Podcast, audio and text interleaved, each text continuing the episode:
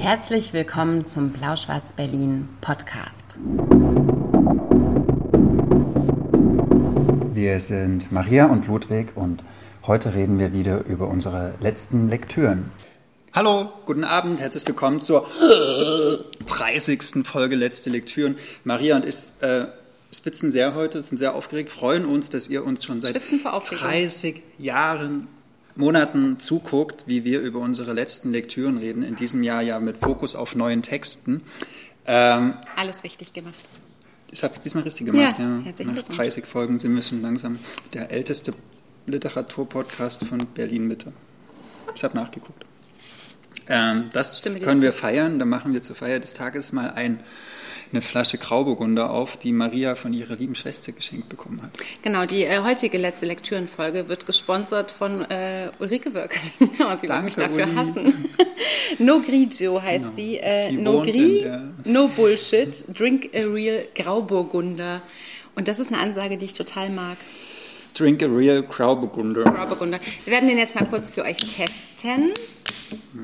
Das Lieblingsgeräusch. Das ist fast so schön wie ein Buch aufklappen, das Geräusch, oder so ein mhm, Zuklappen. Schöner manchmal sogar. Mhm. Kommt aufs Buch drauf an. Aber der ist sehr kalt, das ist auch sehr gut bei diesem Wetter. Wir freuen uns sehr, dass ihr heute bei uns seid, um diese 30. Folge. Der ist ein bisschen sehr farbig, oder? Ja. Hättest du das damals gedacht, dass wir so viele Folgen davon produzieren? Weißt du, was mich wundert? Was denn? Dass wir gar keine Pause gemacht haben. Also manche Podcasts oder so, die machen eine Sommerpause oder eine Weihnachtspause oder eine Winterpause. Ja, und wir oder so, so Staffeln oder so. Ja, und wir sind ja. so ohne Pause ziemlich durchgezogen. Das wundert mich bis heute eigentlich. Aber diese eine Folge, wo mein Double hier war, das hat auch keiner gemerkt. Nee, aber hm. der hat dich einfach auch super gut vertreten. Als ich in Thailand war, zum, der zu meiner Selbstfindung. Lord Walk. mhm.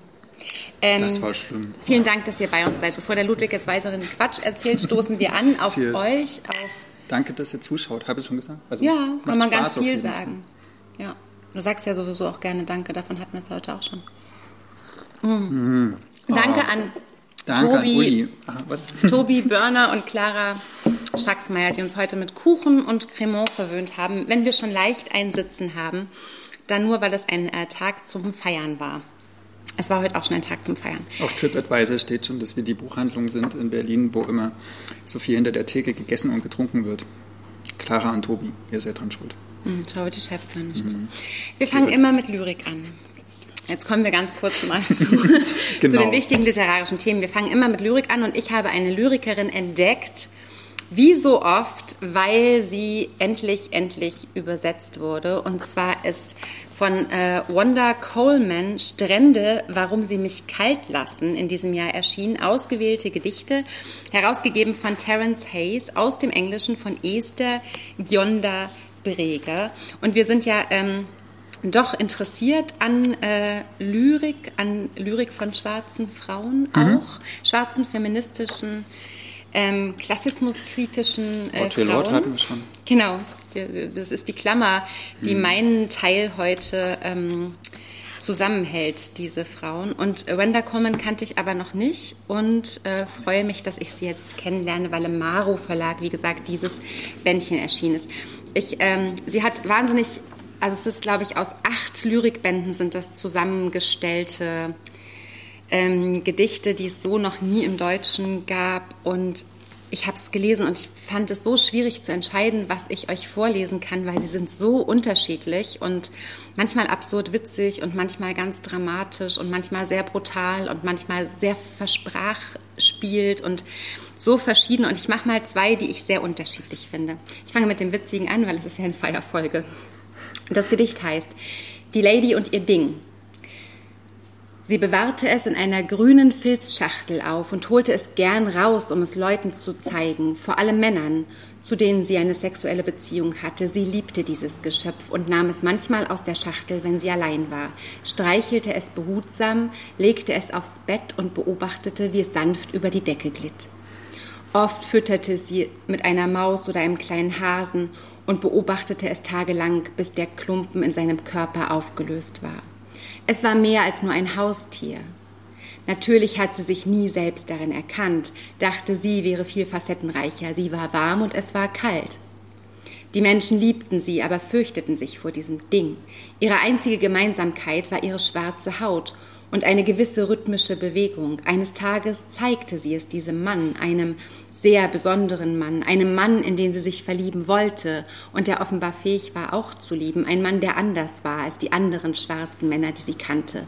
Und so öffnete sie die grün-schwarze Filzschachtel, griff hinein, holte es raus und trug es vorsichtig rüber zum Bett, wo er nackt und wartend lag und zeigte es ihm voller Stolz. Er war entsetzt, schockiert und in Panik. Er sprang auf, er schreckte das Ding.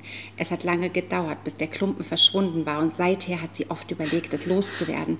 Aber nachdem sie so viel Zeit in dieses Ding investiert hatte, brachte sie es nicht fertig, es zu entsorgen. Ein Freund schlug vor, es zu verkaufen. Und das überlegt sie sich jetzt. Die Lady und ihr Ding. Ähm, ich bin sehr lange, habe ich darüber nachgedacht, was für ein was Ding das, das ist. Für ein Ding? Und ich glaube, dass es so offen bleibt, ist so ein bisschen ähm, das Ding daran. Mein Liebster bringt Blumen. Ein Blumenstrauß für all die Gründe, die er gar nicht nennen muss. Es sind die materiellen Dinge, die eine Ehe so belasten. Ich bringe ein Huhn dazu, uns fünf zu ernähren. Mache zehn Jahre alte Kleider wieder flott. Verjünge einen Kunstpelz-Zobelmantel. Armut verleiht einem Magie. Ohne Armut wäre der Garten mit Unkraut überwuchert. Basilikum und Schwarzdorn, ich habe nichts als meine Stimme. Bilsenkraut und wilder Thymian, ich kratze das letzte zusammen. Brennnessel und Roggen, ich fege tote Träume beiseite. Pflaumenknospen und Tamariske verspreche ich den Kindern. Moos und Herbstastern leihe ich mir bei Freunden. Efeu, Juckerpalme und Steppenraute, leere schwarze Arme. Verjuble das Geld, solange du welches hast. Arme müssen auf der Hut sein, clever jeden Cent umdrehen. Einmal nicht aufgepasst, ein Wochenlohn weg. Fuß zu schwer, Bremsenreparatur 70 Dollar. Einmal Pille vergessen, 400 Dollar für Abtreibung. Bald muss man auch noch fürs Atmen zahlen. Ich werde keuchen, meine Haut verfluchen und keine Luft kriegen. Marihuana macht locker, Wein zerschlägt den Knoten. Er kommt herein mit einem Strauß Lächeln. Zum ersten Mal liebe ich ihn wieder, trotz dreckiger Bettlaken und stinkender Socken, trotz unbezahlter Rechnungen und viermal Bohnen pro Woche, bis ins Mark, bis das Blut rauscht. Mein Liebster bringt Blumen von Wanda Coleman in der Besetzung von Esther Gionda Präger bei Maro. Strände, warum sie mich kalt lassen. Cool. Cool. Coole Autorin, äh, solltet ihr lesen. Auch toller Verlag. Marvel. Ja, wirklich wahr. Das sind die, die damals äh, Bukowski nach Deutschland übersetzt haben. Ich glaube, es ist sogar die gleiche Übersetzerin, to be honest. Ich glaube, das ist so ein bisschen die Maro Hausübersetzerin. Und ähm, auch Coleman selbst hat äh, Bukowski ziemlich, also das äh, spielt ein bisschen miteinander. Coleman selbst ja. sagt immer wieder, also es gibt ein sehr gutes Vorwort auch, wo dann es darum geht, dass sie sich auch äh, ganz viel geliehen hat und sprachlich einfach diesen Wildwuchs liebt, den sie so macht und überall so ein bisschen zupft. Wir zupf, reden über zupf. was anderes. Zupf, zupf. Was hast du mitgebracht? Worüber reden wir? Ich habe zwei Debüts mitgebracht von zwei nicht unabhängigen, also eher großen Verlagen diesmal. Das ist auch mal okay. Das ist auch mal okay, ne? Das war jetzt das einzige aus unabhängigen Verlagen, was wir heute haben. Aber manchmal ist es halt so. Ähm, genau, neue Texte heißt ja unser Podcast dieses Jahr. Deswegen Debüts, Debüts, Debüts oder erste Übersetzung. Ja, oder Leute, von denen man noch nicht gehört hat. Also, meiner Common ist tot seit 2013. Aber diese Ausgabe gab es noch nie auf Deutsch. Dann ist es ein neuer Text. Dann ist es ein neuer Text. Ganz neu ist auch Janina Hecht in diesen Sommern. Das ist nämlich, crazy shit, heute erschienen. Dann darfst also, du zum Glück drüber reden. The freshest äh, Buchpodcast in Town. Wobei, wenn ihr das als Podcast hört, ist es dann auch schon zwei Tage alt. Naja, wie dem auch sei. Machen wir weiter. Janina Hecht äh, ist 1983 geboren. Ähm, schreibt auf Deutsch, es ist genau bei CH Beck erschienen. Ähm, und sie schreibt in diesen Sommern von einer Theresa, die oder aus der Perspektive einer Theresa, die in so einem süddeutschen Dorf aufwächst, zusammen mit ihrem Bruder, der heißt Manuel, genau, der ist ein kleines bisschen jünger als diese Theresa. Und es setzt so ein, dieses, diese Geschichte, also wie sie die Geschichte Therese, von Theresa und ihrer Familie erzählt, da ist Theresa, glaube ich, so sechs, sieben. Und es sind so episodenhafte Rückblicke, kann man sagen, wobei es alles im Präsens erzählt ist, ähm, was diese Theresa so mit ihrer Familie erlebt hat. Und das Interessante oder das, äh, das Unerhörte an, die, an dieser Familiengeschichte ist, dass der Vater ein, ein ganz krasses glaube ich, Alkoholproblem hat Also der ist, ähm, der trinkt viel und wenn er dann viel getrunken hat, äh, neigt er zu häuslicher Gewalt. Also er schlägt die Mutter, er schlägt den kleinen Bruder, er schlägt auch die äh, Ich-Erzählerin, die Theresa. Mhm. Ähm, und diese Theresa versucht nun in diesen Episoden, in denen sie sich so, an die sie sich so erinnert, aus ihrer Kindheit, wie sie dann aufwächst, auch als Jugendliche, versucht sie so diese Vaterfigur zu greifen. Also sie versucht ähm, herauszufinden, was dieser, dieser trinkende, schlagende, mit sich selbst in irgendeiner Art und Weise unzufriedene Vater mit diesem Familienkonstrukt ange, äh, angerichtet hat. Ja. Und dann erzählt sie zum Beispiel, ähm, ja, wie er manchmal abends betrunken nach Hause kam oder viel Bier getrunken hat und dann ins Kinderzimmer kam und sie Angst hatte, die Tür zugemacht hat. Oder ähm, wie er auch einmal, da saßen sie in so einem Biergarten, da gab es einen kleinen Pool oder irgendwas und da ist auf einmal ein, ein kleiner Junge reingefallen und dann hat er diesem Jungen das Leben gerettet. So, also auch so Momente, wo äh, wo der Vater gar nicht nur betrunken und schlagend war, sondern wo er auch ein, äh, irgendwas was Tolles Held gemacht hat, konnte. genau. Ähm, oder wie er das Fahrradfahren beigebracht hat. Einmal waren es in Italien, und, ähm, also der Autofahrt, oder wie sie zusammen zu einer Werkstatt gegangen sind. Also auch so relativ normale Papa-Momente, würde ich mal sagen, aber die eher die Ausnahme bilden. Die Regel sind, ähm, entweder ist er abwesend oder er, man muss ganz leise im Haus sein, damit man ihn nicht aufweckt, oder man, äh, oder es ist so eine ganz bedrückende Stille am Esstisch, weil man Angst hat, sobald man ein falsches Wort sagt, rastet der Vater aus. Genau. Und, ja, und das schildert sie in diesen, ähm, in diesen Episoden. Irgendwann kommt es dann dazu, dass die Mutter den Vater verlässt. Die, äh, die, die ziehen aus und sowas, weil das halt untragbar ist. Aber davor wird auch viele Jahre wie so eine Art ja, sehr toxische Beziehung zwischen den Eltern dargestellt. Also die Mutter bleibt viel, viel, viel zu lange bei dem Vater, weil sie denkt, äh, sie darf ihn nicht verlassen, dann wird es noch viel schlimmer. Sie ist, hat eine Verantwortung den Kindern ja. gegenüber und sowas. Äh, kennen wir alles. Mhm. Genau, das ist so ungefähr die Geschichte, worum es geht. Ähm, und es geht sogar bis, in, bis diese Theresa dann als junge Studentin in eine andere Stadt zieht. Und ähm, Genau, also auch über viele Jahre und halt immer in den Sommern. Ähm, Wasser spielt eine große Rolle. Es fängt mit Wasser an, wie der Vater mal wie fast ertrunken wird und zwischendurch die Geschichte mit dem Kind, was er aus dem mhm. Wasser rettete. Geht es ums Surfen und so. Also äh, Wasser ist wie so eine Art Leitmotiv. Ähm, was auch vielleicht damit zusammen, wie der, wie der Vater einem so entkleidet, habe ich gedacht, so wie er so entschwindet oder untergeht und man ihn halt nicht so oder immer weniger sieht. Ähm, und ich habe mir so gedacht, das ist ja eigentlich eine sauspannende Story. Ne? Also wenn man aus so einer Tochterperspektive, die vielleicht auch literarisch begabt ist, ähm, mhm.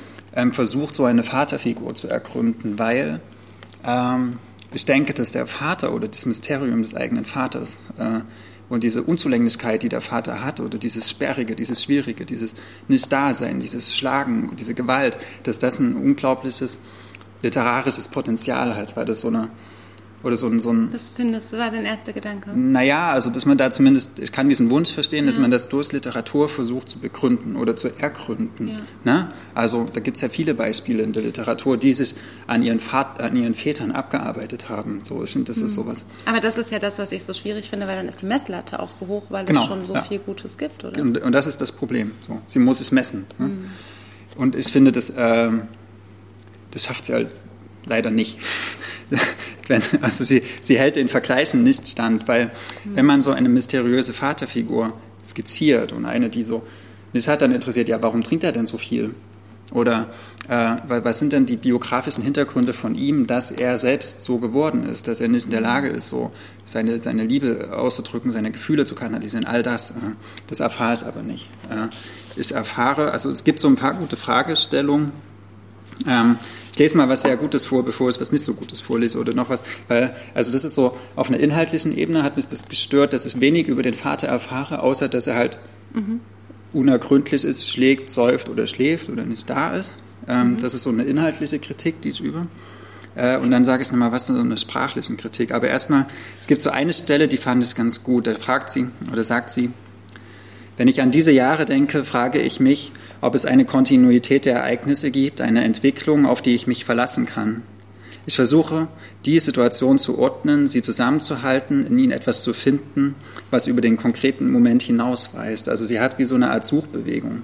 Und das ist aber schade, weil sie diese Suchbewegung nie so richtig also sie kommt nicht dahinter. So, sie, sie geht die ganze Zeit mit der Taschenlampe. Also sie sagt, findet, sie sucht, genau, aber sie das, sucht eigentlich ja, nicht in dem, und, wie du es empfindest. Genau, und das fand mhm. ich interessant, dass sie, dass sie sucht, aber ich fand es halt schade, dass sie nichts findet. Und was ich auch total mhm. schade finde, und das ähm, kennst du das, wenn du manchmal, wenn manche AutorInnen so eine sehr reduzierte Sprache haben, so zum Beispiel eher nur viele Hauptsätze haben mhm. oder relativ ja. so sowas äh, ja, genau, Simples, Simples und so. Und manchmal mhm. kann das total gut sein, weil aus dieser Reduzierung auch von, wenn meinetwegen wenig Kommata und sowas und immer die gleiche Syntax. Das wird ja auch so, schnell rhythmisch. Ne? Genau, dann, dann kann was total Gutes mhm. draußen mhm. stehen. Ne?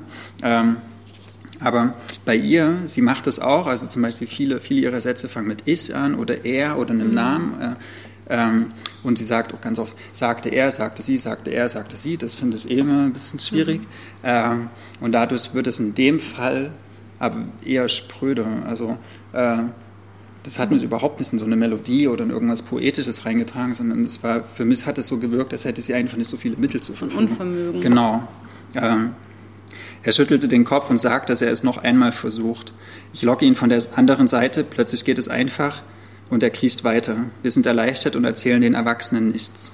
Am Waldrand finden wir Salamander, sie leuchten gelb auf den grauen Steinen.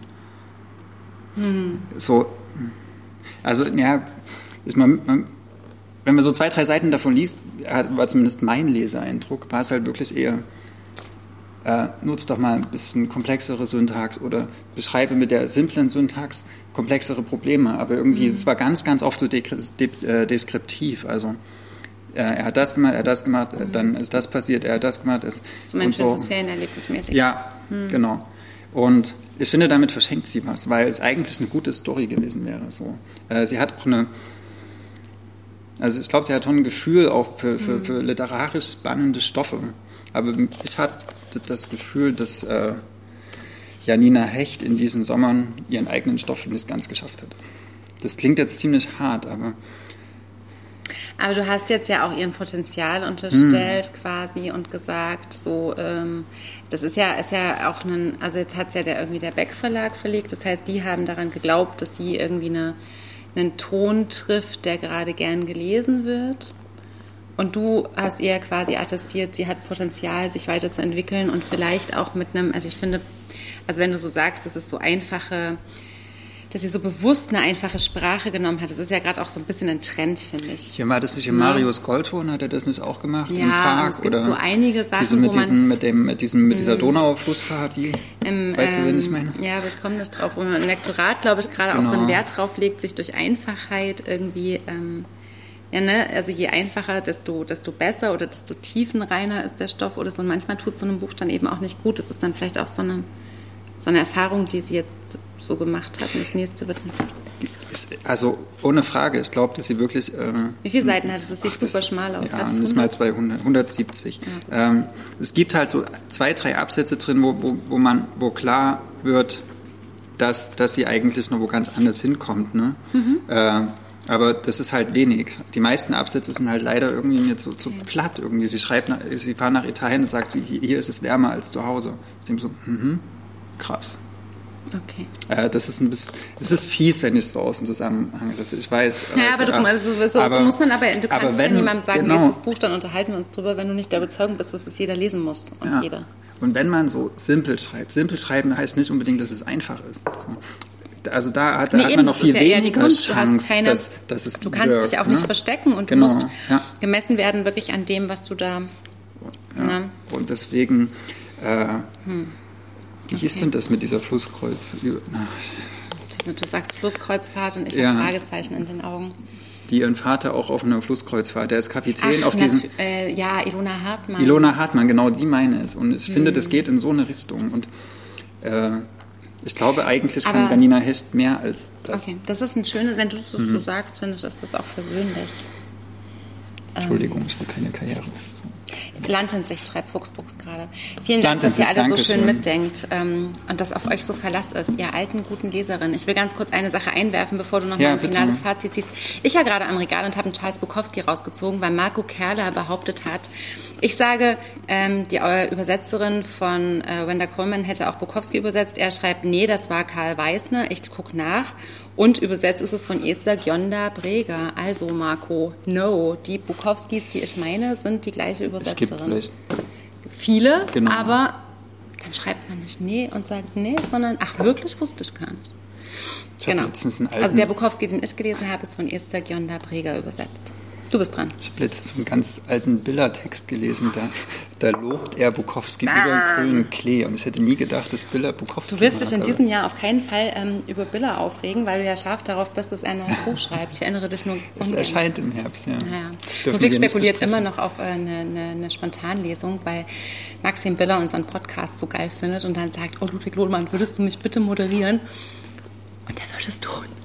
Nee, der hätte ja Riesenangst davor. Das wäre mal schön. Hm. Du brauchst mal was, wo du Riesenangst hast und mal so richtig. Ich habe vor ganz vielen Sachen naja, Riesenangst, aber, aber dafür. sowas, was man schaffen kann, wo man Schiss hat, aber wo ja. man hinterher denkt, wie geil. Naja, wollen wir ich nicht mehr ja, dass der Typ ein ganz, ganzes Stück schlauer ist als ich. Und, dann, und ich glaube, der hätte auch kein Problem damit, jemand auf einer Bühne auseinanderzunehmen. Das glaube ich auch. Der würde ja. dir auch sagen, kannst du dir die Frage bitte genau. nochmal überlegen, kannst, Ludwig? Kannst du, du, du Sohn von irgend oder Enkel von irgendwelchen Wehrmachtssoldaten bitte mal aufhören, so ein Blödsinn zu enden, dann hätte ich, wäre es leider äh, ich würde den in der rhetorischen reichen, Falle. Würde, würde dir so einen kleinen Stromstoß verpassen, würde sagen, reiß dich zusammen. Ah, ja, nee, er hat ja oft recht, das ist ja das Schlimme. Okay, wir wollen nicht über Biller reden, weil wir haben nichts von Biller dabei heute. Willst du noch einen Satz zu Janina Hecht reden oder gehen wir zum nächsten? Nee, ich über? bin fertig mit Janina okay. Hecht und ich war auch froh, dass ich damit irgendeine... Okay. Entschuldigung.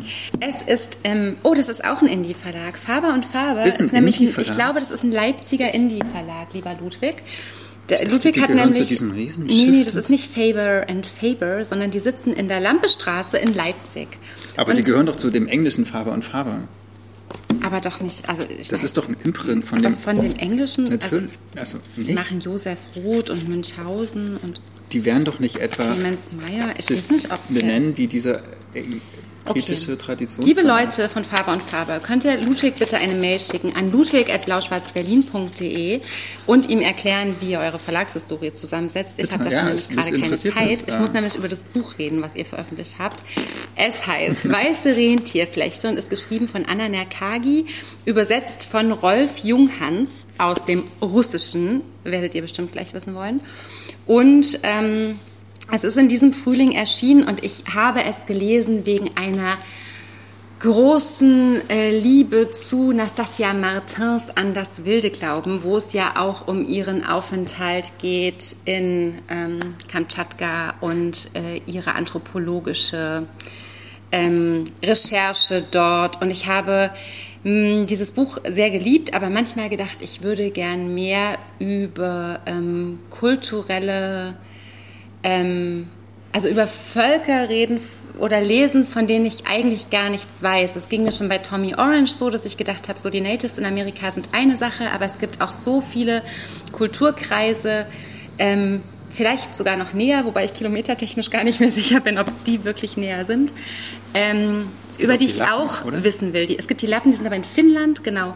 Und die Nenzen, um Ach, die Nenzen. es hier geht, das ja. Volk der Nenzen, ähm, sind äh, äh, in Russland ganz hinten, ganz oben am Nordpolarmeer, im, genau, im, im nördlicheren Sibirien und leben dort äh, seit Jahren eigentlich traditionell nomadisch. Also es gibt mittlerweile 50.000 Menschen, die zum Volk der Nenzen gehören, die auch eine Sprache sprechen, die nenzisch ist und die als eine der wenigen Sprachen auch nicht bedroht ist, sondern eigentlich einen ganz guten Stand hat und viel gesprochen wird. Und äh, das Buch ist aber auf Russisch geschrieben worden von einer nenzischen Autorin. Ähm, Genau, und das ist ganz schön krass. Und da habe ich gedacht, so wow. Und als Aufmacher und vielleicht auch als Verkaufsargument hat man diesem Band Fotos von Sebastião Salgado vorangestellt, die er im Rahmen seines Genesis-Projektes eben von den Nenzen gemacht hat. Und, die sind ähm, mega gut, diese Bilder. Die sind mega gut, diese Bilder. Und mhm. die sind jetzt auf so eine Hardcover, also auch das äh, Cover ist äh, von äh, Salgado, Hardcover-Größe zusammengeschrumpft. Und das ist irgendwie ein nettes Goodie, weil man sofort natürlich irgendwie so ein ähm, Bild hat von dieser nomadischen Lebensweise, von der dieses Buch eben auch handelt. Das ähm, könnte auch so wie Fotos von vor tausend Jahren gewesen genau, sein. Genau, das ist auch ein bisschen das, das Spannende. Man weiß bei diesem Buch ganz lange nicht, wann leben wir eigentlich, mhm. weil es wird wirklich eine nenzische ähm, nomadisch lebende, ganz kleine Community beschrieben. Also ich will dazu kurz vielleicht sagen, dass Anna Nerkagi auch ähm, als Kind von nomadischen Nenzen aufgewachsen ist. Und es war dann aber im Sowjetrussland einfach so, dass die im Zuge der Beschulung und der Schulpflicht, du konntest ja nicht an jeden Außenposten quasi eine Schule für die nenzischen Kinder bauen. Und deswegen ist was passiert, was ich eigentlich in diesem Roman erwartet hätte. Und zwar sind die Kinder äh, in einem gewissen Alter einfach alle mit dem Hubschrauber abgesammelt worden von den umherziehenden Familien, die mittlerweile, also das wollte ich noch kurz sagen, 50.000 nomadisch lebende Nenzenfamilien haben ach, über 800.000 Rentiere, mit denen sie umherziehen. Und das ist, also das ist, also dafür sind die Fotos gut, dass man eine Vorstellung bekommt von diesem Leben. Ähm, und auch dieser Autorin ist das passiert, dass sie mit dem Hubschrauber eben einfach abgesammelt wurde und dann wurden sie halt an die nächste städtische Schule geschickt und blieben da neun Monate ohne ihre Familien zu sehen, ohne Kontakt zu haben, einfach damit sie ordentlich in die Schule gehen. Und dann hatten sie irgendwie drei Monate, drei Monate große Ferien und dann ging die Schule wieder los. Und dann wurden sie aus ihrem relativ traditionellen Leben wieder in die Stadt rübergeschickt. Und das ist eben auch dieser Autorin passiert, die sich dann auch lange entschieden hat, als sie ähm, erwachsen wurde, in der Stadt zu leben und dann aber bewusst entschieden hat, später ähm, zurückzugehen äh, zu ihrer nenzischen Familie und dort jetzt eine Schule für nenzische Kinder gegründet hat. Ich sage sehr oft nenzisch, weil ich es ein so spannendes mhm. Wort finde. Und dieser Roman, den sie geschrieben hat auf Russisch, handelt jetzt von einer ganz kleinen Community. Es gibt äh, drei Zelte, muss man sich vorstellen, also drei Familien, um die es geht. Es geht, ich will überhaupt nicht so viel zum Inhalt sagen, schwerpunktmäßig darum, dass der eine junge Mann von seiner Mutter gedrängt wird zu einer Heirat.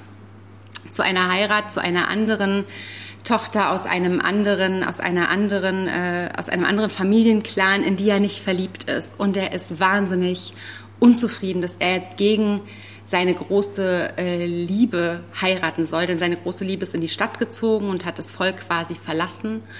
Und er soll jetzt aber so eine, so eine traditionelle nenzische Frau heiraten, um einfach so ähm, die, die, die Lebensweise zu erhalten und, und die Familie zu versorgen, gedrängt von seiner Mutter. Und es geht eben darum, wie er damit umgeht. Es geht um den Vater der Tochter, die in die Stadt gezogen ist, der sich verlassen fühlt, der alt wird, der merkt, dass er eigentlich ohne Nachkommen und ohne ähm, Familie, die sich nachfolgend um ihn kümmert, der jetzt eben mhm. alt wird, nicht überstehen kann und nicht überleben kann in dieser Kargheit, in dieser Kälte, in dieser Wildnis, in dieser körperlich doch äh, unfassbar herausfordernden ähm, Lebensweise und man weiß ganz lange nicht, in welchem Jahrhundert spielen wir überhaupt, weil es so ab von allem ist, so ab vom, es geht halt um wirklich archaische Bedürfnisse, ne? Wärme, ähm, wie, werden die, wie halten die Zelte dicht, wann können wir uns leisten, ein Rentier zu schlachten und wann nicht und auch um ganz viel so traditionelles, äh, unfassbar patriarchales und man weiß ganz lange nicht,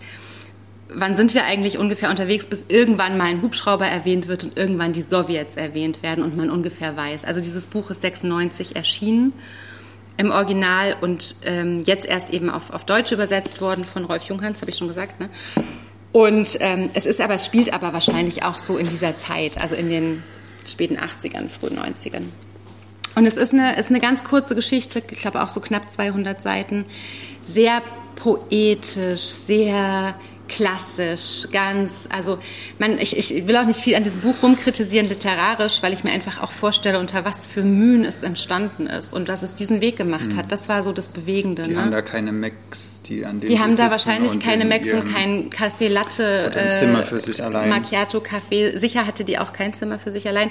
Und es wird auch, also es gibt wirklich vieles, was man, was man da lernt. Das ist natürlich hart zu erfahren, dass der dass der eine, äh, das eine Familienoberhaupt dann einfach so seine Frau verprügelt, weil die einfach ungehörig ist. Und dann nimmt er die halt und vertrischt die. Und wenn man das so liest und auch liest, wie es beschrieben ist, dann schluckt man schwer. Und es geht aber nicht, also es ist nicht Anna Nerkagis feministischer Anspruch, darauf hinzuweisen, sondern ihr geht es, glaube ich, wirklich, hatte ich so das Gefühl, um eine um eine Darstellung der Lebensweise dieser, dieser Tradition. Und da geht es eben darum, dass eine Frau vor allem Feuer machen kann und mhm. ganz archaische Bedürfnisse befriedigen kann, wie eben ihren Mann zuerst essen zu lassen. Und da wird das nicht bewertet, sondern geschildert. Und das, das fand ich, ähm, da hätte ich mir eben auch gewünscht, das wäre vor 200 Jahren hätte vor 200 Jahren gespielt. Aber wer bin ich da jetzt irgendwas zu, zu sagen, außer es war poetisch so, dass ich es wirklich schön fand in so einem Gugolz-artigen Ja, ich musste Stil. auch total so an Vater und Sohn denken, ja. hier von dem... Hewin Brü. Hewin, Hewin, Hewin Brü. Genau, was auf, der, auf Färöisch ja. geschrieben ist, was auch so ganz archaisch ist. Und das genau. sind ja auch so erzählende Sprachen. Und hier geht es eigentlich auch darum, dass man erzählt, man sitzt am Feuer und je genau. nach Witterung und Jahreszeit hat man Zeit zu reden. Schriftzeugnisse genau, und deswegen ist es auch sinnvoll, dass es auf Russisch erschienen ist. Das stellt man gar nicht in Frage.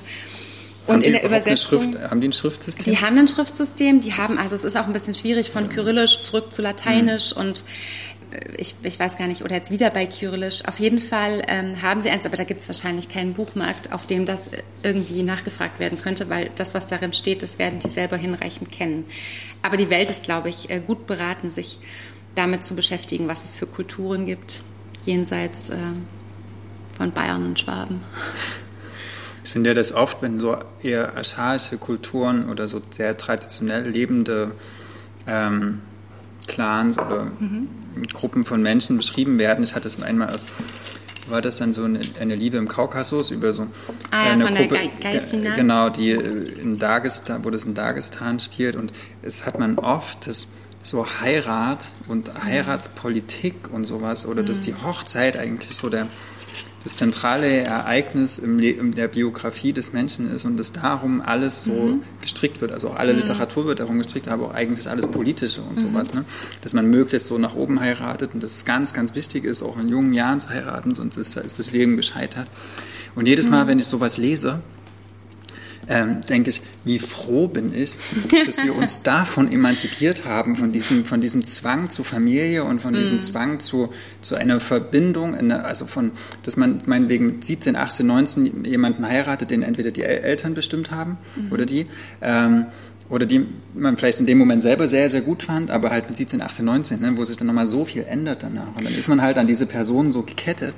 Und äh, das ist immer was, wo ich eine riesige Distanz spüre und auch sehr dankbar bin über diese Distanz. Weißt, Aber wenn du jetzt eine Rentierherde hättest, aus so 4000 genau. Tieren und, oder, oder, keine Ahnung wie viel, und müsstest Frau, dich um die kümmern, brauchst eine Frau, die kochen genau, kann. Ja. Also ich glaube auch so diese... Dieser Pragmatismus. Ja, ja okay, ich glaube, ja. da geht es dann auch wirklich darum, ne, du, du kümmerst dich um das Viehzeug, du, du, du sorgst dafür, die Hunde auszusortieren, du kümmerst dich darum, dass ihr irgendwie weiterzieht, dass die Viecher grasen, dass du entscheidest, wann müssen sie verkauft werden. Und dann kannst du dich nicht damit mhm. beschäftigen, mhm. wer, wer, hält die, wer hält die Hütte warm. Und da ist Nachwuchs auch kein Selbstzweck, sondern dient der Arterhaltung. Genau, das ist also auch so ein, Wirtschaftsfaktor.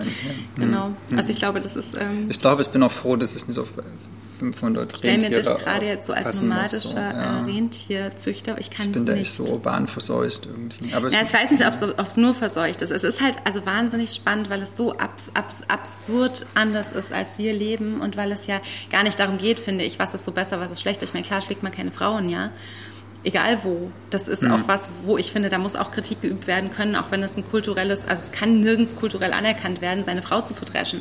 Das, das kann auch nicht eine Rechtfertigung für irgendwas sein, aber es ist ja trotzdem so, dass gut, dass wir urban verseucht sind manchmal auch. Ja, genau. Spannend, es gibt auch Zivilisationskrankheiten, da sind wir froh, dass wir, dass wir also da, da, da also denken, wir mit, so, da denken wir mhm. mit so einer Sehnsucht zurück und denken, ach, die, ja. die hatten vielleicht damals nicht diesen Stress, sich auf ja. Social Media irgendwie präsentieren zu müssen ja. und sowas. Ne? Die, und was ich halt spannend finde, ist, wenn ein Verlag sagt, er verlegt ein Buch, was sich so randseitig thematisch ne, und was man dann auch irgendwie schnell ausgelesen hat.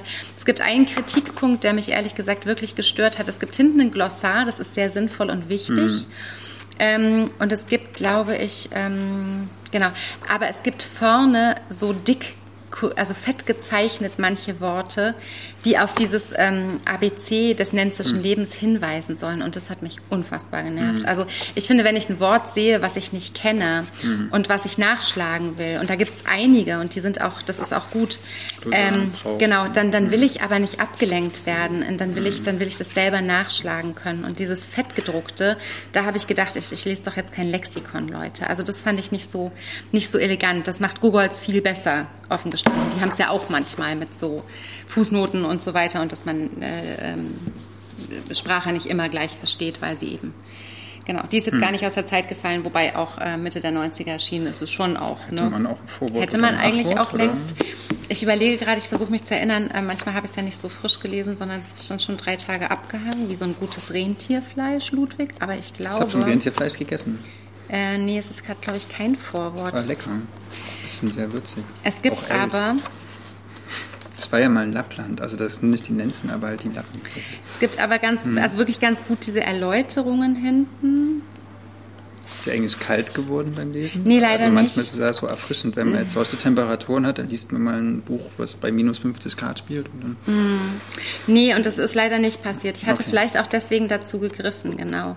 Aber es wird einem nicht kalt, es wird einem nur, also man kriegt eigentlich so ein bisschen ein Gefühl für seine eigene Kleinheit, wenn man liest, wie Leute leben und wie sie also und ähm, wie sie unterschiedliche Dinge einfach wichtig finden und das weitertragen über Generationen und wie sie Sachen können, die wir nicht in tausend Jahren lernen könnten. Mhm. Genau. Konzentrieren und so.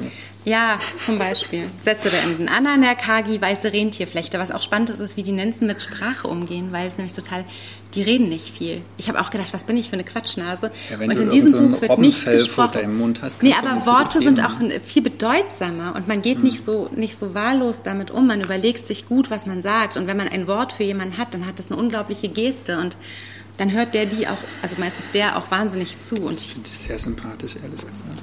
Naja, also für mich alte Quatschnudel wäre das nichts und es wäre mir auch viel zu kalt, aber es ist trotzdem spannend. Weiße Rentierflechte von Anna Nerkagi aus dem Russischen von Rolf Junghans. Ist ein gutes Buch für ähm, heiße Tage, auf jeden Fall. Oder für Rentierliebhaberinnen. So klein. Ich dachte mal, Rentiere sind so riesig, das sind sehr klein. Du bist dran. Hast du was zu loben heute oder eher nicht? Ja. Ähm, ich habe auch ein Buch zu loben heute. Naja, das andere ist, da gibt's Eins zu loben heute, ne? Ja, ja das andere, Schön. da finde ich zumindest ein paar Stellen ganz gut, was dann als Absacker kommt. Entschuldige, Aber bevor du anfängst, Marco Kerler, vielen Dank.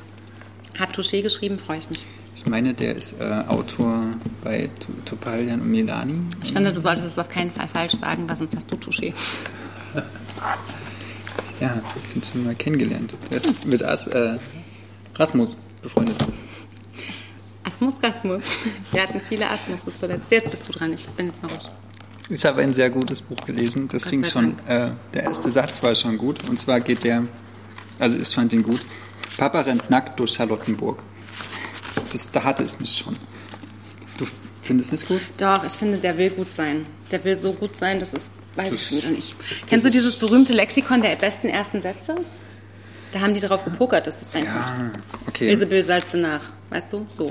Nochmal, also die, da gibt es auch Sätze später, also Kapitel, die damit anfangen. Im Garten steht ein Sofa, es ist so pastellig ausgeblichen wie der Verstand meiner Eltern. Ist auch nicht gut. Entschuldige, ich komme gleich. Ähm, äh, ein Sofa, was so ausgeblichen ist wie der Verstand meiner Eltern. Also, Hast du noch einen, bitte? Ah, es kommt noch. Ich finde, es will was. Es will, es will so Ja, es will total. Was. Das zweite Mal war Absicht. Hm. Okay. Der, der, der ist so gut. Worüber es eigentlich rede, äh, ist Lisa Krusche, unsere anarchistischen Herzen. Das ist für mich ein sauschweres Wort. Äh, unsere anarchistischen Herzen. Das hat er ähm, toll gemacht, oder? Ich habe ja einen CH-Fehler. Genau, von Lisa Krusche. Das ist auch ein Debüt. Das ist jetzt bei Rowold erschienen vor drei, vier Wochen. Rowold, Fischer. ja. Fischer. Ich habe Rowold gesagt, ne? Macht nichts. Ich, ich habe die ganze Zeit gedacht, es ist ein Rowold-Buch. Warum eigentlich? Weil es auch bei Rowold hätte erscheinen können. Wahrscheinlich haben die sich genau. hart drum gebettelt, wer diese geile Debütantin also, liebe, liebe LektorInnen bei Fischer, verzeiht mir diesen Fehler. Ich habe mich so darauf konzentriert, diesen Titel richtig zu sprechen. Ah, ja ähm, ist noch viel Worum Luft. geht's denn, Ludwig? ist noch viel Luft nach oben. äh, genau, willkommen im Literaturkritik Grundkurs. Äh, mein Name ist Ludwig Lohmann. Oh, die sieht aber schön aus. Genau. Oh, das soll man nicht sagen. Das war dumm von mir, Entschuldigung. Ist völlig egal, wie ihr aussieht. Ihr seid alle toll. Also, oder man kann auch schön aussehen und trotzdem... Nee. Zeig mal kurz ähm, das Cover. Cover. Hm, okay. Das ist auch ein gutes Cover. Mhm. Beschreib mal, du, du sagst auch ähm, mal, beschreib mal das Cover für die genau. Leute, die es nicht sehen. Es sitzt ein äh, offensichtlich äh, pisssaurer Teenager, wahrscheinlich weiblicher Natur, an ein Auto gelehnt, ähm, hat die, die Arme so um die Knie geschlungen, hat eine Kaugummiblase, die so richtig rotzig aus dem Mund guckt und hat eine Mütze übers Gesicht gezogen, aus der so Augenschlitze sind, wo die Augen rausgucken, die so ein bisschen pissig gucken und es hat so Katzenohren, die Mütze, oder so Öhrchen, schwarze. Und da sitzt jemand mit. Ein bisschen wie Pussy Riot mit, mit Ja, und, hm. aber da sitzt so ein Teenager mit so richtiger Verpiss dich Laune. Ja. Und das ist schon cool. So angepisster Teenager passt auf jeden Fall. Genau, und für den Podcast sage ich jetzt auch noch kurz, aber dass die Autorin hinten auf dem Autorinnenfoto, und das habe ich ja nicht entschieden, dass da ein Autorinnenfoto reinkommt, auf dem die Autorin einfach super sympathisch aussieht und ähm, so, dass ich denke, wow, Lisa Kuke. Genau. In Hildesheim geboren, Alter, was für ein Kreuz. Da wächst du auf mit diesem ganzen. Da musst du Literatur machen. Mit dieser literarischen Kaderschmiede, Oder? die da ja ist. Also Literar, also DebütantInnen in deutscher Sprache kommen ja entweder aus Hildesheim, aus Leipzig, aus Wien oder aus Biel, weil da die großen Literaturinstitute Biel sind auch, echt? in der Schweiz, genau. Ähm, ha, aber sie hat in Braunschweig studiert. Geil, Lisa Große, gleich noch ein Pluspunkt mehr. Du warst nicht in Hildesheim studieren. Ähm, Kommen wir mal zum Inhalt. Ja, Entschuldigung. Jetzt langsam. Konzentriere dich mal ein bisschen, Ludwig. Äh, es geht um Gwen und es geht Gwen und es geht um Charles. Das sind äh, zwei Mädchen, die ähm, so würde ich sagen 16, 17, 18 sind. Also sie gehen noch zur Schule, aber müssten eigentlich, glaube ich, nicht mehr. Ähm, äh, unser Kameramann lacht. Äh, Hättest du es anders beschrieben, der, der, oder der, was? Der geht nicht mehr zur Schule, aber könnte noch. Hätte mal sollen. Themenwechsel. Genau, und ja. zwar, ähm, es wird alternierend erzählt, einmal aus der Perspektive von Charles, einmal aus der Perspektive von Gwen. Äh, Gwen. Charles ähm, wohnt am Anfang oder relativ, die erste Szene noch, sie ist diese, diese Tochter mit dem Vater, der ah, in Charlottenburg. Ist eine Frau. Charles eine Frau, genau. Schön. Äh, genau. Ähm, die, die, die kommt aus Berlin und ihre Eltern sind so so die Hedo-Generation, die vielleicht noch auf der ersten Fusion waren und sowas und äh, ganz, ganz viel äh, Selbsterfahrung mit LSD gemacht haben und im Kunstmarkt irgendwie, der Vater ist Künstler und war da auch erfolgreich und äh, sie, sie sind aus dieser Hedo-Blase dann in so, glaube ich, so ein saturiertes Charlottenburg-Hippitum gekommen und dann beschließen sie irgendwann, weil die Antidepressiva vielleicht nicht mehr wirken, dass sie ähm, in die Nähe von Hildesheim aufs Land ziehen. So, das sind die Eltern, genau. Und, und, schön. genau. Und Charles muss halt mit, mit ihrem Künstlervater, der nackt durch Charlottenburg läuft, und die Mutter, die so eine Art äh, Frau von, ja, die hat auch so selbst so ein Awareness, Esoterik, äh, ich will nicht sagen Spleen, aber das, ihr ist es, glaube ich, wichtiger, sich mit sich selbst zu beschäftigen, als mit ihrer Tochter. Das wird auch im Roman sehr viel, also sehr, sehr deutlich, dass die Mutter eigentlich nur um sich selbst kreist. Und die Tochter ist, spielt da gar keine Rolle. Ist das äh, falsch? Hm? Genau. Und so, also wird diese Charles aus Berlin, die auch einen Berliner Freundeskreis hat, auch einen, einen Freund der, äh, oder einen bekannten, einen guten, besten Freund, der relativ arm ist und richtig ernste Probleme hat und ihre Eltern sind halt eher Okay. Ähm, da kommt dann die Klassenfrage genau. rein. Und genau, und dann zieht sie auf so ein Dorf in, in so äh, in so eine Kommune, wo ganz viele von diesen Menschen leben, die so sind wie ihre Eltern, so ähm, zweite Generation Hippies, äh, mhm. die, die äh, sich, glaube ich, alle auf einer Techno-Party kennengelernt haben in den 90ern und auf irgendeiner dieser Techno-Partys ein bisschen hängen geblieben sind, so, ne? mhm. ne? die dann äh, sich, sich sehr viel mit, mit Farben auseinandersetzen oder was weiß ich nicht alles und die äh, so ein konformes, äh, was wir vielleicht als so ein normales Mittelstandsleben leben, das, das, äh, das lehnen die ab. Und Charles ist halt jetzt ein Kind dieser Person. So. Okay, wie alt ist denn Charles? Naja, 17 oder Ach, sowas, genau. Hier ist das eine Mädchen. Und dann gibt es noch das andere Mädchen. Das ist halt Gwen. Gwen mhm. wohnt oder ist in Hildesheim aufgewachsen. Ähm, oder wohnt in Hildesheim. In einer der fanciesten, sagt man das, in the most fanciest houses of Hildesheim. Äh, ihre Eltern Townhouses ist äh, der, of Hildesheim, musst du sagen. Der Vater ist, ich weiß gar nicht, hab's vergessen. Was Architekt. Ist Architekt. Woher weißt du das? Keine Ahnung. Äh, irgendwie ja, also auf jeden Fall ein Beruf, wo man sehr, sehr, sehr viel Geld verdient, wo der die Bürgermeisterin zum Essen kommt. man geht auch nur nach Hildesheim, wenn man sich da ein geiles Haus hinbauen kann. Oder? Genau, also es ist sozusagen die, die Upper Class von Hildesheim, was in sich jetzt schon äh, so, ein, so ein extremes Humorpotenzial hat, ne? weil ja. das immer schon so, okay, wir fühlen uns äh, ganz groß in etwas Kleinem. Ähm, äh, genau, und sie wächst halt auf in so einer, in so einer Art Reichtums, also in einer Familie, die sehr viel Reichtum hat, wo die ständig irgendwie rumfliegen, wo die Eltern eigentlich auch nie da sind oder sich auch nur mit sich selbst beschäftigen, mhm. weil sie äh, so viel Geld ausgeben müssen die ganze Zeit oder so bekloppte Freunde habe, die auch alle reich sind.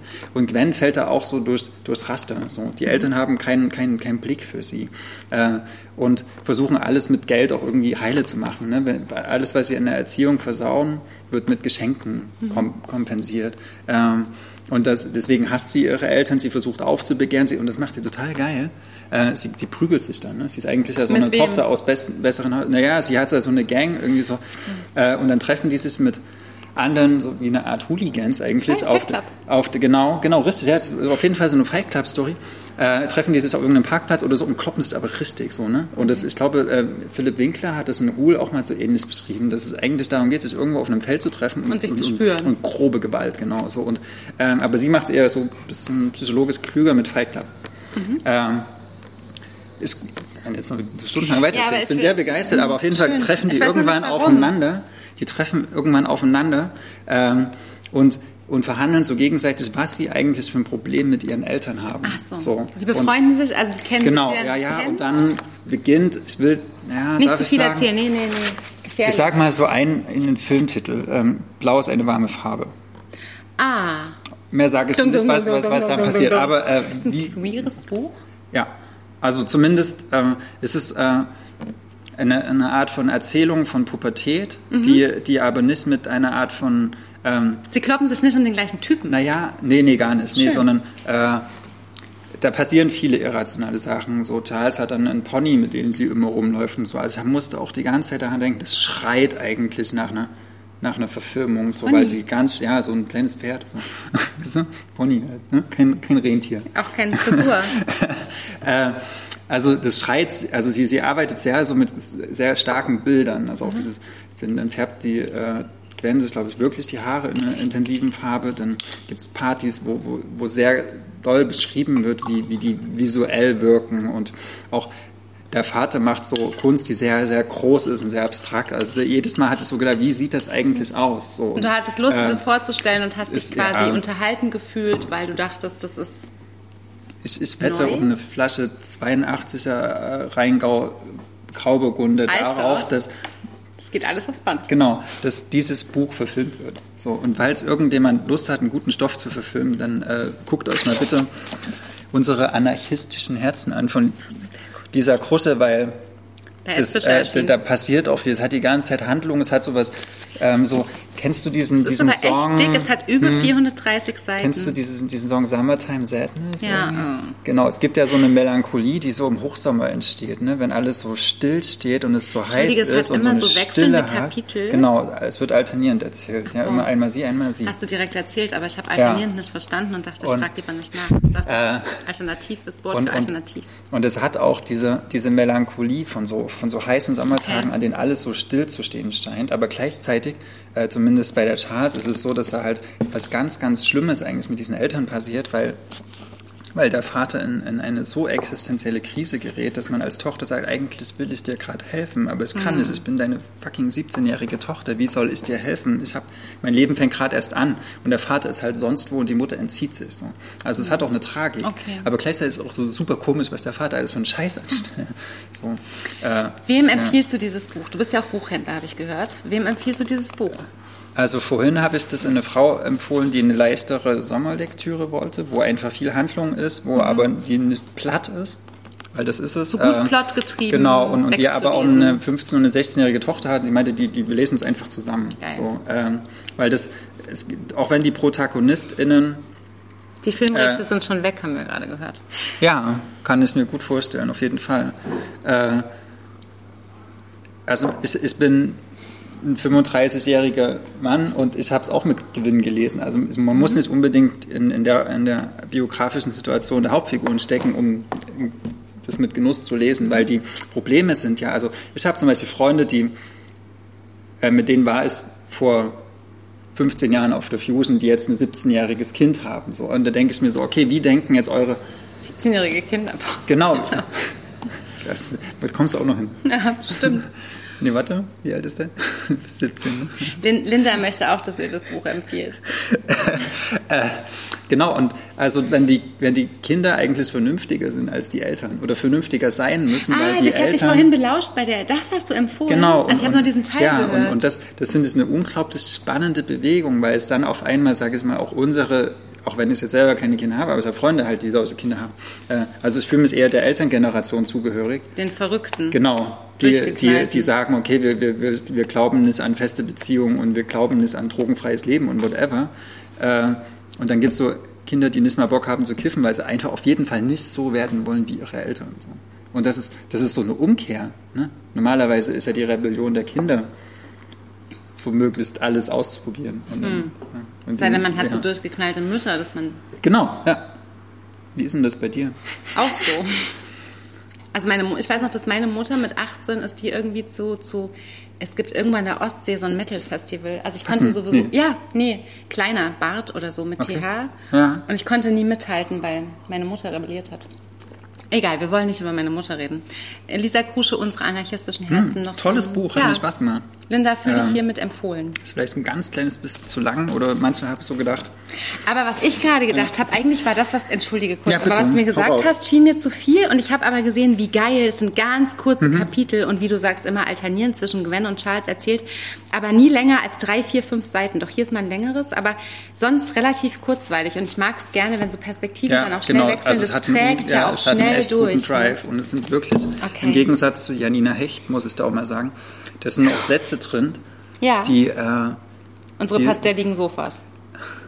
Die haben so eine, so eine poetische Wahrheit. Mhm. So, der, der, die, die, die kommt durch. Ich glaube, manchmal so im Schreibflow entsteht das. Da entstehen mhm. manchmal so Sätze, wo man denkt, krass, die muss, muss ich jetzt mal unterstreichen, die will ich gerne auch meinen Freunden das vorlesen. Schön, so. ne? mhm. Freundinnen. Und manchmal ist es ja auch so, dass es merkt, dass es sich so. Ähm, ist ja eh so. So eine gewisse Mühe gegeben hat. Ja. Oder so ein Wagnis gemacht hat. Geht dir das nicht auch so, dass du Bücher auch daran misst, wie viele unterstreichungswürdige Sätze drin sind? Es kommt manchmal darauf an. Es gibt, ich, ich habe in letzter Zeit auch festgestellt, es gibt so Bücher, die ich danach bemesse, wie lange ich später noch darüber nachdenke. Und manchmal gibt es auch so Bücher, da denke ich manchmal, haben das meine Freunde mir erzählt, habe ich das im Film gesehen und dann, oder habe ich das erlebt? Also hat mir jemand erzählt, dass es jemandem passiert ist? Und dann fällt mir ein, in welchem Buch ich das gelesen habe. Und das ist manchmal sehr spooky, weil mein hm. Leben dadurch völlig schizophren ist. Weil ich manchmal denke, ich bin mit Leuten befreundet, von denen habe ich nur gelesen. Hm. Also ging es mir nach dem achten oh, Leben. Das, ja, da habe ich gedacht, oh Gott, ich muss meinen, meinen Freundeskreis neu sortieren, ja. weil jetzt die alle gestorben sind. Ich glaube, danach ging es uns allen so, also uns oh, beiden ja, zumindest. Ja, aber ich, war, ich hatte das zuletzt auch so bei diesem Aleph, wo ich dann dachte, ich habe doch über dieses Pärchen neulich hm. gehört. Also ich dachte, ich hätte von denen gehört. Nach denen, du hast es gelesen. Und mir fiel wieder so ein, also ganz oft fiel mir so Sachen. Na gut, bist du fertig? Und die Frage ist ja, spielt es eigentlich eine Rolle, ob das jetzt nur erfundene Figuren sind oder ob das jetzt real ist? Das wird jetzt ein bisschen kompliziert. Ähm, sind wir schon so weit? Nee, ich habe ein bisschen Angst, dass der Countdown kommt und oh, wir fuck. ganz schnell sein müssen. Wir haben noch, zehn, Minuten. Minuten. Alter, Verweis. Das werden wir ja. schon schaffen. Also fassen mich beim nächsten ja. Buch auch kurz. Unsere anarchistischen Herzen von Lisa Kusche erschienen bei S. Fischer. Ludwig ist. Bei Rowold ist nämlich ein anderes Buch erschienen. Und Leute, wenn ihr Filmrechte, fucking Filmrechte äh, verfilmt bitte Die Frauen von Evie Wild, äh, erschienen bei Rowold in der Übersetzung, in der wirklich großartigen Übersetzung von Tanja Handels, über die wir hier auch schon ab und zu mal gemotzt Stimmt, was hat die noch gemacht? Na, was hat die noch gemacht? Ähm, Jetzt sagen wir es Mädchenfreund. Bernadine ja. Evaristo. Ja. Und wir haben so ein bisschen gedacht, Tanja Handels, was los? Aber den Titel, den Titel, entscheidet der Verlag. Und den Titel hat auch bei Die Frauen der Rowold Verlag erschienen. Im Original heißt das Buch nämlich äh, The Best Rock. Und wir kennen alle den Bastölpel. Ach, mein Lieblingsvogel 2017. Aber richtig. ähm, äh, How to Wait for a Long Time, wie heißt im wahren Leben? Sascha Stanicic ja. wird wissen, wovon du redest. Der kennt sich ja mit Lieblingsvögeln aus. Aber The Bus Rock ist äh, quasi das Original gewesen und das ist eine ähm, Felsformation an der schottischen Küste in North Berwick, ähm, die in diesem Buch quasi das ist, was äh, du hast bei Janina Hecht irgendwie gesagt, Wasser hält alles zusammen und hier hält die Location alles zusammen. Es geht nämlich um ähm, die schottische Küste gegenüber dieses ist das Bass dieser Rock. Rock. Das ist dieser Bass Rock und der Bastölpel ist nach diesem äh, Felsen benannt. Es ist ein unbewohnter Felsen, da gibt es nur einen Leuchtturm drauf. Das ist alles ein bisschen schauerlich und äh, schaurig. Das ist ein Seufzerbuch Und das ist ein gruseliger, unfassbar witziger, unfassbar wichtiger Roman. Ludwig? Was ist ein Seufzerbuch? Achso, das weiß ich nicht genau. Ich glaube, es ist ein Buch, wo man so denkt, oh, ist das gut gewesen. Also, lass mich nochmal. Oh, ist das gut Klingt das gewesen. so nach Rosamunde Pilcher? Entschuldigung. Nee, ähm, hörst du mal auf zu lachen, Kamerakind? Also unfassbar. Ähm, ich sag mal kurz, worum es geht. lacht zu viel. Also, das Großartige an diesem Buch ist, ihr kennt das, ich lese wirklich beruflich und ich lese beruflich viel und ich lese beruflich gerne, aber es gibt trotzdem Phasen, wo ich denke, boah, ich muss mich jetzt an das Buch zurückschmeißen, ich muss das fertig lesen, ich will das fertig lesen, aber ganz oft ist es auch so, dass ähm, Bücher lesen auch oft so ein, ich habe noch ganz viel vor mir und ich muss das schaffen, damit ich das nächste anfangen kann. Und das ist gar nicht unbedingt ein schlechtes Zeichen immer, aber das Hast du dich drauf gefreut, das ja, weiterzulesen oder ja, hast du es als das war, empfunden? Nein, das war so ein Buch, wo ich dachte, oh, bitte lass das bloß nicht aufhören. Und ähm, ich fühle mich irgendwie unfassbar unangestrengt beim Lesen, obwohl wirklich viel passiert. Ich fühle mich so, ähm, das hat so einen unglaublichen Drive. Ich erzähle mal kurz, worum es geht. Es geht, im Prinzip kriegt man drei Bücher zum Preis von einem. Das ist so das ziemlich Coole. Ähm, man kriegt nämlich drei Geschichten von drei Frauen auf drei verschiedenen Zeitebenen die irgendwie alle über diesen Bassrock miteinander in Verbindung stehen und über diese Location, an der sie spielen. Es geht einmal um Sarah. Die wird zu einer Zeit, die wir ganz lange, und ich will auch nicht zu viel erzählen, nicht näher definieren können, quasi will, will, wird sie als Hexe verfolgt und schlägt sich durch. Und äh, ihr droht Schlimmstes und sie hat Schlimmstes erlebt und das ist Sarah. Dann gibt es kurz nach dem Zweiten Weltkrieg Ruth. Ruth geht in ein altes, verfallenes Haus direkt dort an der Küste. Gegenüber liegt der Bathrock. Sie ist verheiratet mit einem Mann, dessen Frau vor einiger Zeit gestorben ist. Der hat zwei Söhne, 10, 11, 12 Jahre alt. Ähm, sie ist also die Stiefmutter, sie ist sehr verliebt, sie hofft, dass alles gut geht. Sie ist eigentlich ziemlich modern, sie kommt irgendwie aus der Stadt und geht in dieses zugige, gruselige Haus und ähm, will eigentlich auch eine gute Stiefmutter sein und irgendwie alles richtig machen mit den Kindern, ist wahnsinnig verliebt in ihren Mann. Der verpisst sich aber immer häufiger äh, zurück in die Stadt, in seine Kanzlei, zu seiner wichtigen Arbeit. Ich meine, wir sind kurz nach dem Zweiten Weltkrieg, irgendwann in den 50ern, da sind Männer halt auch irgendwie immer wichtiger gewesen und lässt sie immer zunehmend allein und sich, sel- also die Kinder gehen dann auch ins Internat und sie hängt auf diesem an diesem zugigen, etwas gruseligen Haus an der, an der felsigen Küste, umzingelt von Dorfbewohnern, die zunehmend merkwürdige Rituale praktizieren und komisch werden.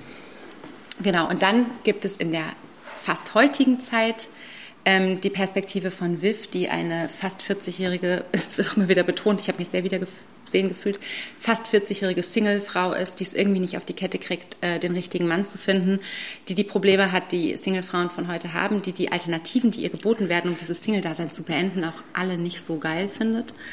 Ähm, und die die typischen Beziehungsprobleme hat, die moderne Frauen und äh, feministisch denkende Frauen einfach heute automatisch haben, wenn sie in der Welt leben, in der wir eben leben. Ähm, diese drei Frauen auf diesen drei verschiedenen Zeitebenen eint tatsächlich die Sache, dass ganz viele Erfahrungen, die sie mit Männern machen, gewaltsam sind und unangenehm sind und Männer sich häufig daneben benehmen, auf ganz verschiedene Weisen sich als Täter enttarnen. Aber, und das finde ich äh, wichtig, ich habe jetzt irgendwie ein paar Kritiken gelesen und das mache ich bei Büchern sonst nicht, zumindest nicht bevor ich sie bespreche. Aber es wurde kritisiert, dass es so eine ganz, ganz Plattitüde, Frauen sind die guten Opfer und Männer sind die bösen Täterhaltung wäre. Und da muss ich dringend widersprechen und sagen, no, it is not, weil ähm, zwischen den Zeilen, also ich sage gleich noch was zu zwischen den Zeilen, aber was eben auch passiert ist, dass Männer Opfer von Männern werden. Und das ist ganz, ganz großartig und vielschichtig erzählt. Und da muss man sehr genau lesen und aufpassen, dass man das nicht überliest. Aber das findet eben wahnsinnig statt. Es geht um Gewalt und Misogynie und ähm, darum, dass wir das äh, Patriarchat äh, beenden müssen. Und es ist aber bei all dem Grusel und all dem Schauer, was schon so von der Location herkommt, ist unfassbar witzig.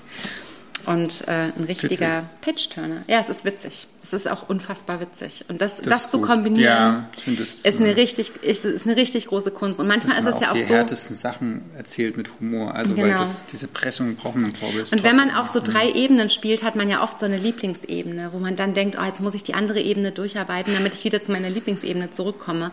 Und das mhm. gibt es bei diesem Buch nicht. Die waren alle drei Lieblingsebenen. Und es ist so fucking klug, wie diese drei Ebenen miteinander verknüpft sind und über welche schmalen Zeichen, ich sage bloß kitzeln. Alle drei Frauen werden an Stellen in diesem Buch gekitzelt und alle drei Frauen, da schwenkt es so komisch um. Nein, es ist so, es ist so dieser Moment, wo du so denkst, ach, es ist witzig und dann denkst du kurz, scheiße, der verliert gerade die Kontrolle. Und das, was wir machen, ist kein Spiel mehr. Und das literarisch zu mhm. beschreiben, ist so unfassbar schwierig und das gelingt in allen drei Fällen dieser Autorin so unfassbar gut. Evie Wild, die Frauen, sollt ihr bitte alle lesen in der Übersetzung von Tanja Handels. Wir müssen uns sputen. Ne? Genau, wir haben jetzt noch Zeit für zwei Minuten. Ich sag noch oder? kurz, Uli, der Wein ist großartig. Möchtest du einen Schluck? Äh, ja, noch. du noch eine genau, Minute, ich noch eine Minute. Ähm, als kleine Absacker habe ich gelesen, Jula Biss, äh, was wir haben in der Übersetzung von warum? Stephanie Singh. Sing. Sing. Ah, Über Besitz, Kapitalismus und den Wert der Dinge. Ähm, in diesem Buch, da, da, beschäftigt sich Jula Biss mit, äh, sie hat ein Haus gekauft in, in, in der, am Rand von Chicago und, und, und denkt jetzt, okay, was ist eigentlich mein, mein Privileg als weiße Universitätsdozentin und wie denke ich über Kapitalismus nach? Ähm, es gibt ganz, ganz, ganz viele belanglose Stellen in diesem Buch. Ich fand trotzdem ein paar Stellen gut und zwar drei. Die erste ist, wie, dass sie beschreibt, wie schlecht Marx mit Geld umgehen konnte. Das fand ich super interessant. Die zweite ist, dass Virginia Woolf zwar gesagt hat, man braucht als Frau mindestens 500 Pfund im Jahr, um halbwegs klarkommen zu können, hat aber ihre Köchin immer nur einen Pfund pro Monat bezahlt. Also so, ne? Ähm, Realität und Wunschdenken. Und die dritte Stelle war, fand ich gut, wie sie über die, die Differenz zwischen Fahrradfahrern und SUV-Fahrern schreibt und daran eine Kapitalismuskritik ableitet. Äh, mega gut. Äh, man kann irgendwie drei, ne, 70 Prozent streichen, aber die 30 Prozent sind sehr gut. Äh, Jula Biss, was wir haben, erschien bei Hansa. Ich will das auch unbedingt noch lesen. Ähm, Jula bis äh, erschienen bei Hansa, was ihr unbedingt lesen müsst, wo man keine einzige Zeile von streichen darf und was jetzt nach 40 Jahren endlich auf Deutsch erschienen ist, ist Audre Lorde's Sister Outsider und zwar in der Übersetzung von Marion Kraft und Eva Bonnet und mit einem äh, sehr, sehr, sehr klugen Nachwort auch ähm, von Marion Kraft und von Nikita Dawan. Und diese, ähm, also was hat Audre Lorde über sich gesagt? Ich bin, oh Gott, Warrior, Mother, Poet. Äh, Lesbian, Feminist, ja. genau. Ähm, ja. Und davon handeln diese Essays, diese Texte, dass jeder äh, Satz unfassbar relevant. Das ist äh, Rassismuskritik, das ist Klassismuskritik, das ist kein äh, feministischer Diskurs, lässt sich, finde ich, ohne Audre Lorde denken. Ich habe unfassbar viel gelernt. Ich habe mich erschrocken, wie aktuell leider ganz, ganz viele Themen sind, die sie aufgreift. Und ähm, ich finde, das ist so ein, so ein Buch, das, es gibt ganz wenige, von denen ich so finde, die muss man gelesen haben. Aber das muss man gelesen haben. Und ich freue mich, dass Audre Lord endlich auf Deutsch vorliegt. Und eine super gute Übersetzung. Wir haben es geschafft, Folge 30. Vielen Dank. Danke, dass ihr uns zugeschaut habt. Danke, dass ihr uns zugehört habt. Es war uns ein Fest. Cheers, Maria. Das Wir sehen uns Spaß im gemacht. August zu Folge 31, Folge 31. und ähm, habt eine gute Nacht. Tschüss. Auf Wiedersehen. Tschüss. Das war der Podcast zu unseren letzten Lektüren. Wir sind Ludwig und Maria von Blau-Schwarz Berlin.